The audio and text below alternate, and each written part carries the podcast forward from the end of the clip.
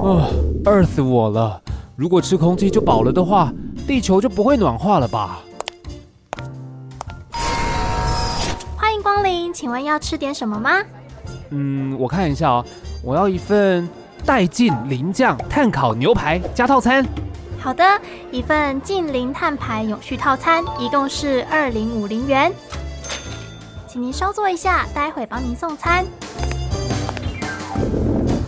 哦，饿死我了！这份二零五零净零碳排永续套餐，我已经关注好久了，我今天才付诸行动来吃，希望不算太晚。您的二零五零净零碳排永续套餐来喽！哇，看起来也太棒了吧！我要开动了，饿死我了！不要问地球可以为你做什么，要问你可以为地球做什么。欢迎收听《饿死我了》。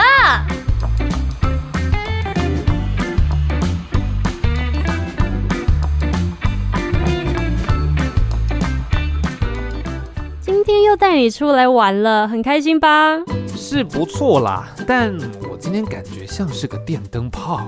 哎呀，说这什么话？人家 David 才不介意呢，对吧，David？当然啦、啊，以后我们就是一家人了，所以一起出来关心永续环境的议题，也可以让我们成为永续的家人。嗯、什么永续的家人啊？我们今天是要去哪里？这里是花莲玉里的璞石阁生殖能源中心啊！哇，我第一次来玉里耶！哈哈，姐夫，那等一下我带你去吃臭豆腐，还有玉里面，很好吃哦！哇，真的吗？好诶！你们两个给我等一下，吃美食固然很重要，但我们身为永续的家人，璞石阁生殖能源中心还是要了解一下的吧？这是当然啊，亲爱的，这里啊就是让猪的排泄物厌氧发酵之后产生能源，然后发电的地方。哇，姐夫，看不出来你这么有料啊！那是当然。毕竟我们可是为了永续而在一起的呢。啊，总而言之呢，玉里这个地方有很多的小型畜牧业，不像台糖的大型畜牧场，可以将统一的废弃物做处理，并且得到能源，然后发电啊。这里就是一个示范区，把这些小型畜牧业的猪舍啊做一些改建，进而让这些排泄物集中起来，同时也改善整个地方的环境。哇，可以说是一兼二顾，蹦达兼三口。哇，说的真好哎！来到这里可以吃臭豆腐和玉里面，也是蹦达兼三口。哎，姐夫，走吧，吃饭喽！哎，你们两个等等我啊！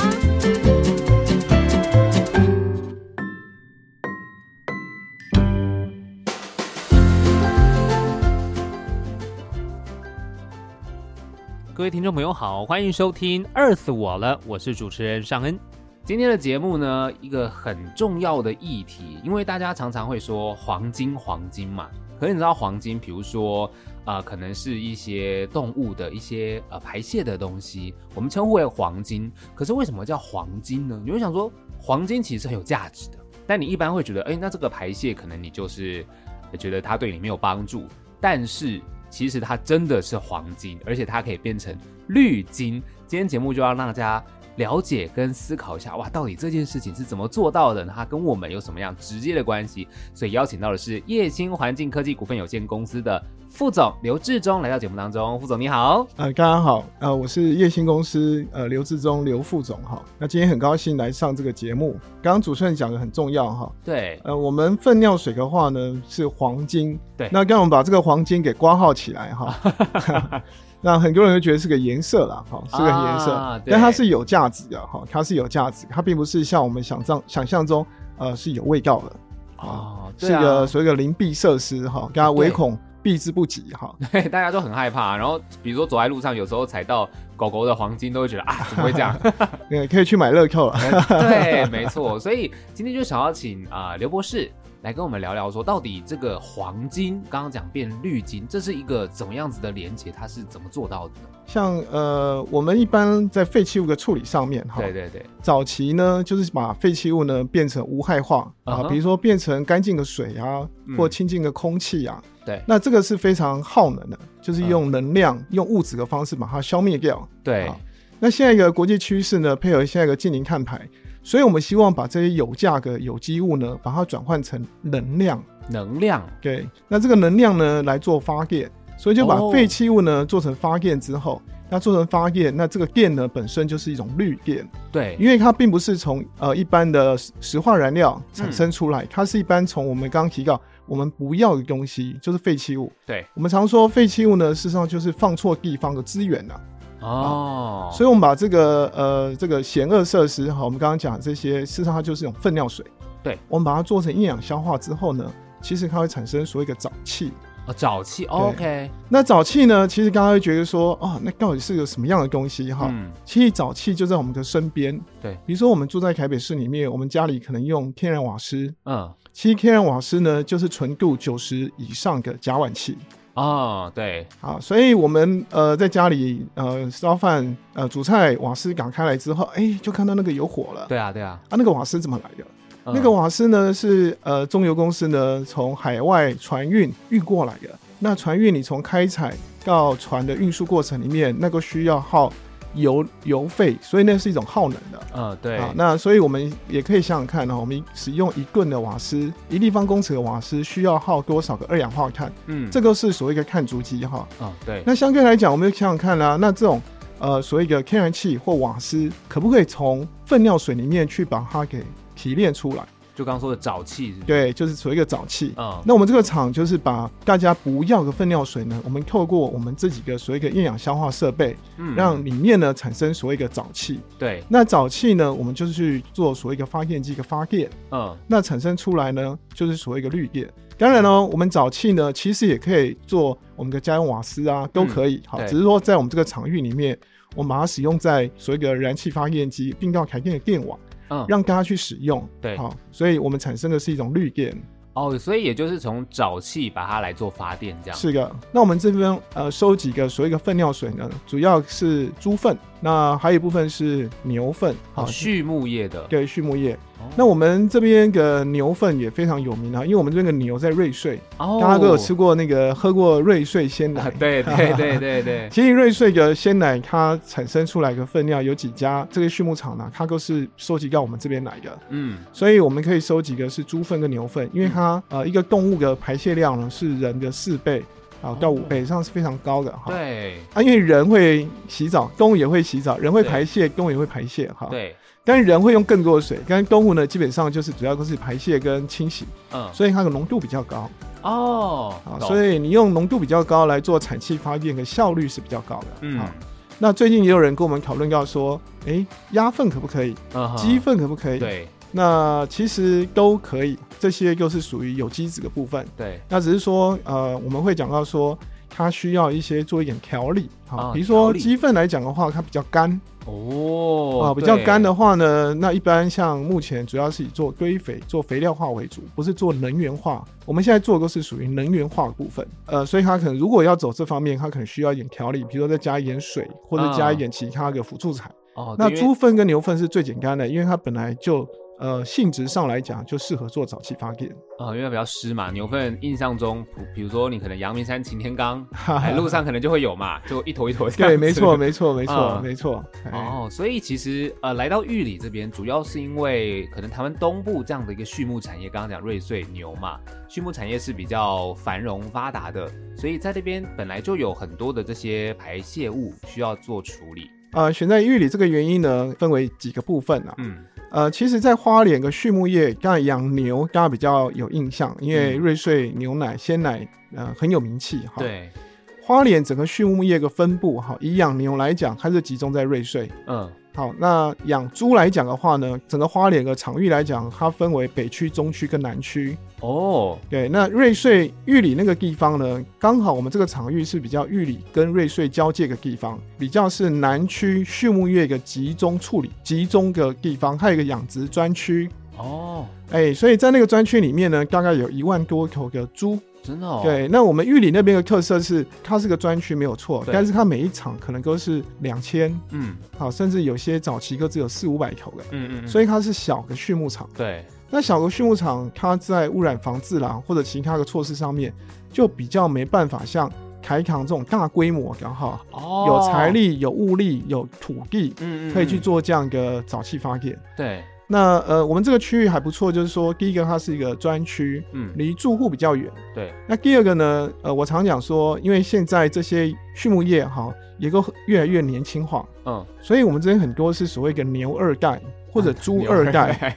哇，这些年轻人其实跟我的年纪都差不多了啊，年轻，那都有一些理念啊。嗯嗯嗯。那我们的结合就是说，第一个，它这个场域呢，位在所谓的玉里跟瑞穗的交界，好，那是一个专区，然后呢，算是蛮集中的。第二个呢，这些我们讲畜牧场的场主，好，或者是都是属于比较二代的。那二代呢，其实他们会想再继续经营下去，嗯，所以呢，呃，透过环保署、环保局的媒合，还有这些畜牧场大家的认知，哈，那我们就有这个机会去跟他们接触。嗯，那接触的过程里面，我很感受到说。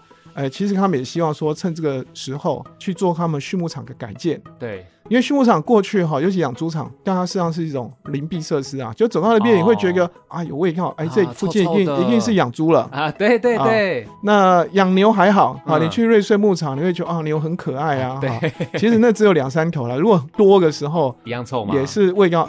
味道很重，但是猪还牛还好，嗯、牛比较是草的味道比较浓一点啊，啊，因为猪主要是啊牛主要是吃草，草，然后它因为排泄物呢，有些草是没办法分解，所以你感觉还有那种清香的草味 啊，好难想象哦。那猪不一样哈，猪是让因为它的消化系统比较不一样啊，所以它排出来的味道是比较浓郁的，所以呃这些养猪场它也希望说他们这些二代哈愿意把地提供出来，对，好，然后呢。大家就顺便把它的猪舍做一个改建。嗯，那猪舍改建呢？因为我们猪舍里面呢，大概有二分之一到三分之一的卫道，实际上就是粪尿水。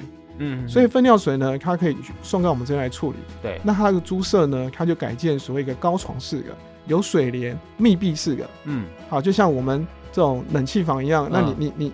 猪现在越越过越越来越好了。它现在以前都是猪舍，早期我们乡下看都都很简单。对，现在猪舍呢，呃，甚至有些都给它空调了。哇，好，然后都给它一些所谓的水帘，就是呃洒水啊、水幕啊，好，然后通风啊，好，让它过得很舒服了。对，好，那这样的话呢，味道也会呃少很多。哦，然后那个粪尿水的话呢，浓度也会比较高，对我们这边来集中处理来讲。沼气的发电量也会比较好，所以其实刚刚讲到来到玉里这边，主要一来是因为这些在这边的畜牧业，他们可能是比较小规模的，自己没有办法去做这个比较处理啦，就是说他花很大的成本，然后不符合这个经济效益，所以哎，其实透过你们这样过去帮他们做一个整合，一起来做处理，然后他们也就把他们这些所谓的粪尿水提供给你们，那他也做改建，算是一个双赢的局面。是，其实这应该说是一个三赢呐，哈，因为这中间还有一个是政府方这边哈。哦，那我们这边也要非常感谢环保署跟花莲县政府环保局这边哈。嗯。呃，我们这个计划呢，在环保署这边是有获得一些经费的补助啦。对，事实上是从环保署这边水保处啊，哈，他去修改了一些办法，嗯、然后提供了一个补助的一个计划。嗯，那我们跟养猪户合作之后，透过花莲县政府去申请了一笔费用。嗯，所以对县政府或对环保局来讲，呃，或环保署来讲，他希望这些所谓的粪尿水呢，不要到秀姑峦溪。哦，不要跟着水排掉。对对对，啊，秀姑兰溪是非常有名，我们泛舟的地方嘛。对哦，对啊，如果泛舟，然后又是这些 粪尿水对对对对，嗯、这个观感或者是水质可能会受到一些影响。对，观光上面可能感觉也没那么舒服。是是是，那我们这个区域呢，事实上是秀姑兰溪边上哈，嗯，所以我们透过这种方式把粪尿水集中处理之后，那这个水呢，呃，原则上我们是做所谓的藻液早沙浇灌，就是回到农地里面，那、嗯、这个水呢、哦、去种牧草。对。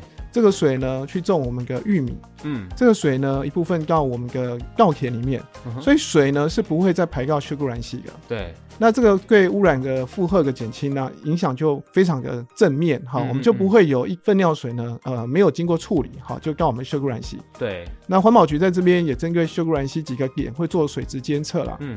那呃正面上看起来，这种有机物进去的的确就会减少很多。对对，所以说我说这个是政府方啊，我们畜牧业我们是属于技术业者。嗯嗯嗯。其实附近的居民也会有感觉的。哦。对，像我们附近的里长哈，蔡里长他也非常支持我们，他就说，哎，这个做了之后呢，其实对他们附近的生活用，呃，应该说渠道的灌溉水啦，因为以前畜牧废水处理之后排进去嘛。嗯。那现在都不会排进去了，所以对于渠道的。水质改善啊，或环境上面的改善都非常正面啊。嗯嗯，等于把这些刚刚讲粪尿水还有这污染的状况是都统一处理了，就不会跟这个刚刚讲自然的东西我们做融合，然后就会觉得哎，这个其实脏脏的这样。对对对对对。OK，那我这样就很好奇喽，因为来到玉里这边，然后因为当然帮他们整合粪尿水嘛，那到底实际上，我觉得大家也好奇的是，我们要怎么样来运作？就他们比如说养猪场好了，粪尿水是他们统一的，比如说我以人的思维好了，哎，可能固定上厕所的地方。然后再把这个粪尿水排到你们这边，那它是怎么样运送的？然后你们到了厂里面，它又是有什么样的过程来处理？就刚刚讲那个厌氧消化技术，它到底是怎么回事？然后因为味道这件事，我也很想知道，因为本来以前都说养猪场很臭嘛，那现在它的味道不见，诶，这个是怎么做到的？我们这个整个流程哈，跟程序呢，嗯、其实我们在环保署的监督之下哈，还有环保局的定期的查核或者刚出的设计上面，呃，味道。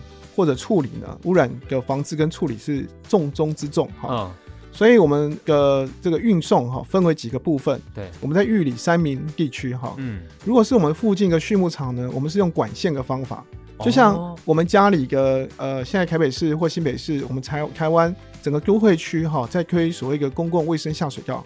哦，像我们家里的水呢，以前用化粪池或者排到水沟里面，那现在我们家里的所有的水呢，都经过我们的公共卫生下水道，嗯，到我们的污水处理厂。很多人家里后院开始要做一些整理，嗯，所以以前后院可能脏脏乱乱，那现在因为有做所谓的卫生下水道，所以后院就干净很多。哦，那同样的，我们在呃三明这个地方呢，我们这些畜牧场，我们透过管线的方法，对，那就把他们畜牧废水呢，就集中打到我们这个厂里面，嗯，所以呢，从他那一端到我们这一端是不会经过渠道的，对，那就不会有所谓的污染的问题，嗯。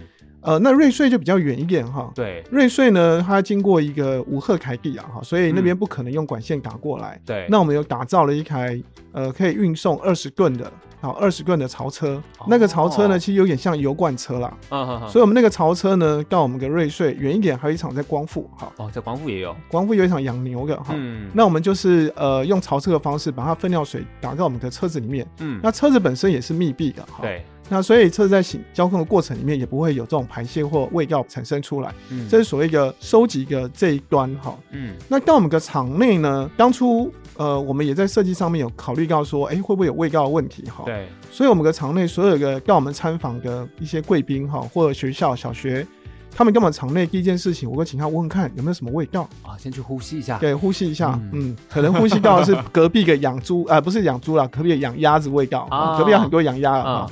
那我们厂内呢，基本上，呃，我们都是采用密闭式的，哈所以它管线下来之后，进来之后，呃，除了几个槽哈，因为有一些气密性，就是呼吸的问题哈，要留一点通气以外，其他都是密闭的哈。嗯、所以密闭呢，就是说在里面产生的甲烷气就不会有味道，或进来的原水也不会有味道哈。嗯、那这是第二个部分。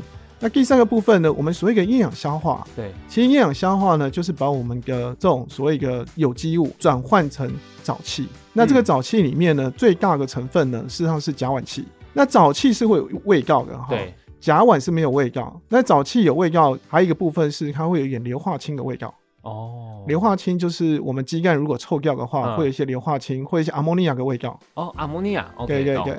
那所以在我们的早期里面呢，经过我厌氧消化，就是厌氧菌哈。嗯。那厌氧菌的消化呢，其实就有点像呃，我们会买一些像豆腐乳啊，或是买一些发酵的产品。嗯。像酱油，传统也是发酵的产品。哦。啊，那个是所谓的用厌氧菌或者所谓的间气菌哈。嗯。然后去发酵它，那产生出来的食品。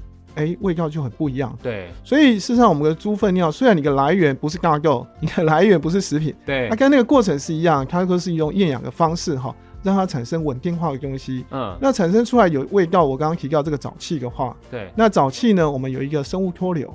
那生物脱硫呢，可以把硫化氢抓下来。嗯嗯好，把硫化氢抓下来，所以我们生物脱硫之后，我们产生的就是呃没有硫化氢的所谓的甲烷。嗯、那甲烷就经过发电机去燃烧，把它烧掉。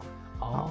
那我刚刚另外讲到说，我呃厌氧消化之后稳定之后的处理这个产品，其实就是早一早渣啦。嗯。那早一早渣呢，因为经过所谓厌氧消化程序哈。对。那它的味道呢，基本上有机物都分解分解掉了。对。那它的味道，其实我们每次去呢，都请观众哈或贵宾，我们会拿一些给他们闻闻看。嗯。其实那个味道呢，就不是猪粪尿的味道了。对。那味道如果消化够久，其实基本上味道反而是有点呃，我们消化液哈，就我刚刚讲像酱油啦、豆腐乳、豆腐乳啊，类似这种发酵过产品的味道哦。当然可能没有那么好了啊。哎，刚才那个味道已经基本上已经跟原水哈，这所谓的臭味完全都不一样了哦。那你回到田间。要田间的时候，呃，我们在环保署跟农委会它有一些回灌农地的规定啊，嗯，所以比如说要覆土啦，然后要入渗啊，所以到田间的话呢，其实农民也没有反映说哦什么还有一些什么呃原来的原废水哈那种臭味产生，嗯、其实是没有这些味道的问题的。哦，所以这一连串的过程的话，主要是厌氧消化变成沼气，沼气在脱硫处理有甲烷，甲烷去做发电，是的。然后刚刚讲到这个沼液沼渣会再回到可能大自然去做处理，是。哦，做肥料，哦，做肥料，做肥料化，一部分呢就是提供水分嘛，一部分就做肥料化。所以这肥料的概念跟我们一开始我刚刚讲的，就是人家直接把那些粪尿水直接做肥料，意思是很像的嘛？呃，但是传统哈，或者说像我我我家里也好，我们是从宜兰乡下长大的小孩，嗯，呃，可能在我爷爷奶奶那个年代哈，早期化肥比较没有盛行的时候，嗯，那你你你要拿什么做肥料？啊，早期在乡下呃的时候，他们可能就是一个类似一个粪坑。啊，对，好，那就拿这些粪坑呢，就要去做所谓一个施灌施肥，施肥，嗯，好，但那个粪坑呢，如果我印象中我很小很小小时候去我奶奶个娘家的时候，我们都不敢进那个厕所的。因为那个厕所实在是很臭，对，好，所以它没有经过很好的厌氧发酵，嗯，所以他就直接把那个呃我们所有粪尿水到田里面去施灌，对，啊，那个到田里面施灌呢，其实它没有经过稳定化之后，可能会二次发酵，可能会有臭味，哦，好，二次发酵之后可能又会有热的问题。所以会对植物来讲的时候，反而会一开始会不是那么好。那我们经过这个厌氧消化之后，我们这个沼液沼渣，因为它消化过了，嗯，所以它稳定化了，它大部分有机物能够分解成小分子，所以它不会再二次发酵，不会有产热，不会有产气。对，所以到田里面呢，我刚刚讲，它田里面呢，植物比较容易吸收，而且到田里面就比较不会有味道的问题。哇，所以其实做这件事情，你看跟畜牧业者、跟农业，然后又是发电，跟政府方刚刚讲三赢嘛。那我这边想要问博士，就是这样子的一个过程，因为它产生的电是绿电。那我们其实最近一直政府在推这个零碳排嘛，那当然我们这件事情它发的是绿电，它一定是跟环保有关系。但是所谓这样子，它跟像减碳啊，或是这相关永续的概念，这边可以跟大家解释一下，说它整个过程是怎么样跟永续做连结吗？我们针对国家二零五零近零看牌哈，或我们现在讲到这个。我们 SDG 哈啊，对，就是永续发展指标上面呢，我们做了几个连结哈。嗯、那第一个呢，刚才从经济效益来讲的话，预估最多最多，呃，如果全载发电的话呢，最多可以到八十万度哈。嗯。八十万度一年呢、喔，刚刚可能比较没什么概念、啊。对，我们换算起来的话呢，就差不多啊，两百五十家家户所需要的电哈。对，两百五十两百五十家在台北市可能不算什么，嗯，但是事实上两百五十家就差不多就是我们玉里三民哈这个地区所有的家户数了。所以，我们这些粪尿水本来就是可能到去污染溪的。那像我们做早期发电之后，嗯、其实这个电提供给附近居民来用，实际上是够的。对，好，那当然我们现在也在准备要增购其他的发电机。我们如果产气量慢慢增加的话，那另外一个角度呢，啊，我们也可以看看，呃，我们在经济效益里面呢，我们也产生了这个有肥料的价值，回归到田里面。嗯，所以对农民来讲的话，他可以少用一些化肥。嗯，好，我们农民就跟我们讲说。哦，他种的这个稻米哈，产量呢可以增加所谓一成左右哦，那他也可以减少用化肥嘛。对。第二个呢，他也说了，呃，他说有人拿去种所谓的大豆，试做大豆，哎、欸，他说的叶子哈长得跟我们的脸一样大，哦，这么大。他说，因为他氮肥高哈，所以这个对叶子的保护非常好。嗯。那再来就是说，呃，我们从环境效益来讲，呃，我们这些甲烷，好，所以个沼气呢，里面的甲烷，如果原来在各畜牧场我们没有去做利用的话，对，这些甲烷是会排到空气中的。哦，那甲烷呢，本身就是温室气体啊。哦，那甲烷呢，其实它对温室气体的贡献呢，哈，它事实上在目前来讲的话，可能差不多二十五或二十八倍的 CO2。对，所以如果说你的甲烷，一个缸量，它相当于这个二十几倍，嗯、那你把它排放到大气、空气里面，它就是一种温室气体。对，那以前呢，他们都是呃畜牧场里面，它可能就是没有做这个沼气回收，所以它就排掉了。嗯、对，那透过我们这个方式呢，我把它收集起来，然后沼气呢，我们除了做发电以外，那就把甲烷把它破坏掉。对，好，所以在整个环保署的来讲的话呢，我们现在有所谓叫做碳权的抵换专案，啊，对，我们也在申请，嗯，我们在申请，我们相当于说，除了对于我们刚刚讲这个环境减少污染物排放以外。我们实际上在这里面呢，我们有一些所谓的碳权在里面，嗯，嗯，因为我们把甲烷给收集起来了。对，其实我们产生的绿电呢，也是把甲烷破坏，只是说我们走所谓的准购，嗯，我们是卖给台电的，嗯嗯，所以这个所谓的发电的这个碳权呢，事实上是属于台电那边所有。好，哦，那但是在废水处理的甲烷破坏那个碳权呢，我们这边是。呃，可以拥有这个碳权，嗯，所以呢，在环境效益来讲，我们就有减碳的效益，嗯，再来呢，呃，我们刚刚提到对河川的净化，因为我们不排到秀姑峦溪了嘛，对，再来我们其实回到田间的话，可以减少化肥啦，或者是让土里面的这个有机质哈，就是碳量呢也可以增加，嗯，大家可以增加十趴到二十趴，嗯，那我们在讲 SDG 的时候呢，其实还讲到一个对社会的效益，哦，社会，对，除了经济啦、环境啦，还有一个是社会的效效益哈。嗯那我们这一场哈，我觉得比较特别的是，因为它在花莲玉里的，对，所以我们在当初在做的时候，我们有考虑到当地居民的一些感受哈。嗯嗯。其实开始设置的时候呢，居民也是啊有一些反对的声音呐。嗯。他会觉得说，哎，我们设了之后呢，会不会所有花莲的畜牧场的水都运来这里的？哦。啊，或者说我们设了之后，哇，会不会全台湾的这个都来这边养猪了？嗯。好，反正造成他们更大的这个污染负荷的问题哈。嗯。但是事实上这些都没有发生啊。哈。对。那我要讲的说，对社会的效益，包括对居民解决他们观感的问题啦，嗯，还有一个部分部分呢，就是呃，我们跟地方的互动哈，还有就业机会。我们目前呢，刚刚聘了五位哈，嗯，五位同仁都是附近的居民哦，都是附近的居民，所以刚刚也都非常的呃融合哈。对啊，啊，对乡村来讲呢，刚刚就是创造一个零废弃物、哈零污染的生产和环境啊，对大家的生活那个环境的品质是有提升的哈。哦。我我记得我们在办说明会的时候啊，曾经有一个阿妈哈，他就跟我说，他们家后院哈打开来就是最近的畜牧场。那他说有时候这个风向一吹过来的时候，他吃饭是配着这个味道吃饭的。哇，怎么吃得下？是是是。所以当我们要做这个时候呢，其实他就非常的希望说，哎，这个问题可以解决解决或改善哈。那当我们再去访问他的时候，哎，他就说，其实上呃，因为这一场的水。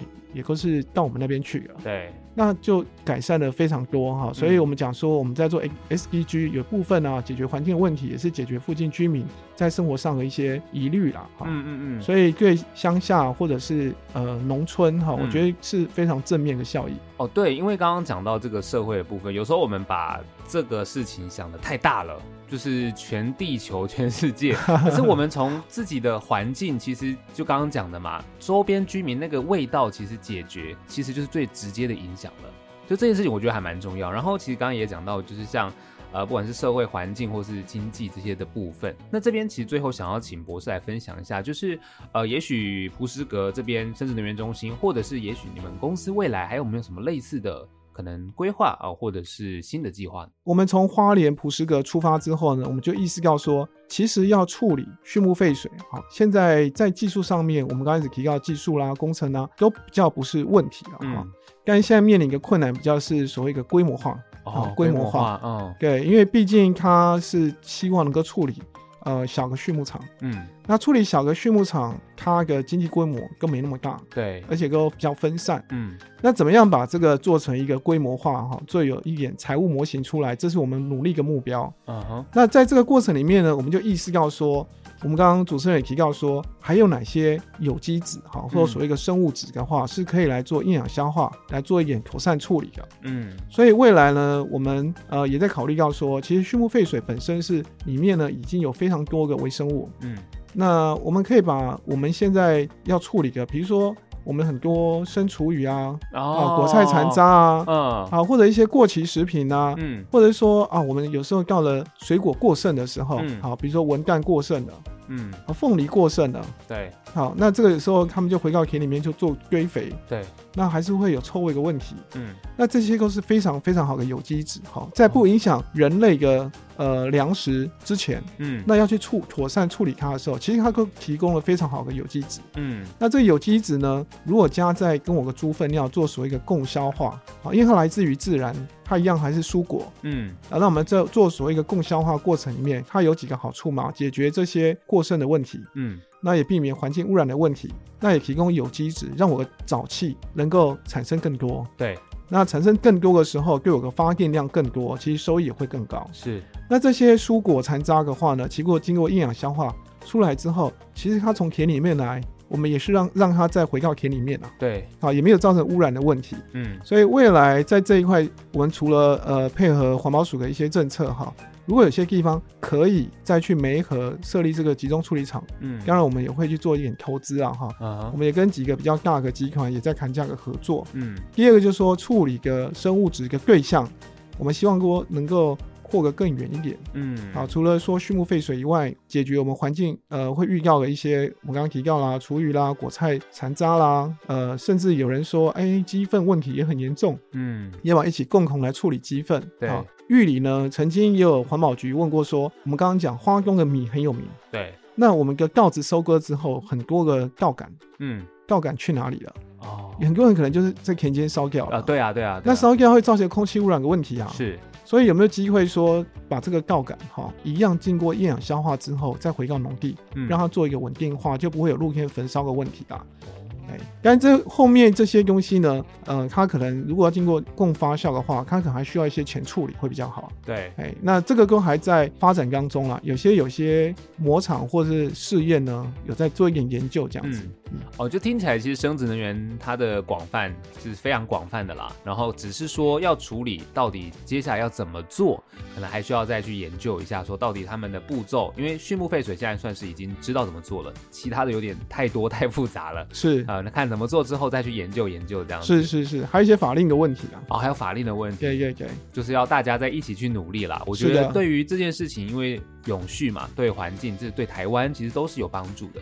呃，其实我们一直在尝试说要做一点环境教育的工作啦。嗯嗯嗯。啊，关于受限到场地的问题，所以我们的环教会做的比较简单一点哈。嗯。那我们也是朝这方面在进行。对。所以其实你看，就是一个璞石河畜牧生殖能源中心哦，除了解决当地的状况，然后可能增加一些就业机会，然后发电，还有刚刚讲又带入环境教育，所以这整件事情就真的是我们其实一直在跟大家谈的，就是永续。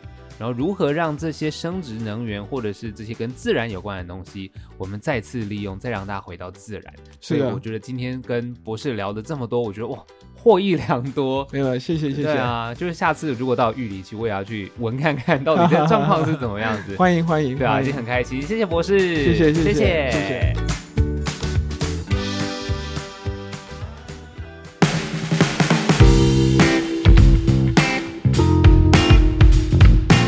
今天我们的节目跟你分享了由叶星环境科技公司投资设置和营运的花莲县蒲石阁畜牧生殖能源中心，他们将大家都会避之唯恐不及的这个畜牧业的排泄物转变成沼气发电，哇！不止改善了附近居民的居住品质，还创造了经济跟环境的效益，你知道吗？这就是黄金变绿金，所以生殖能的发展也不止如此哦。你看，你吃剩的那些厨余，除了养猪堆肥，哇，其实也可以发电呢。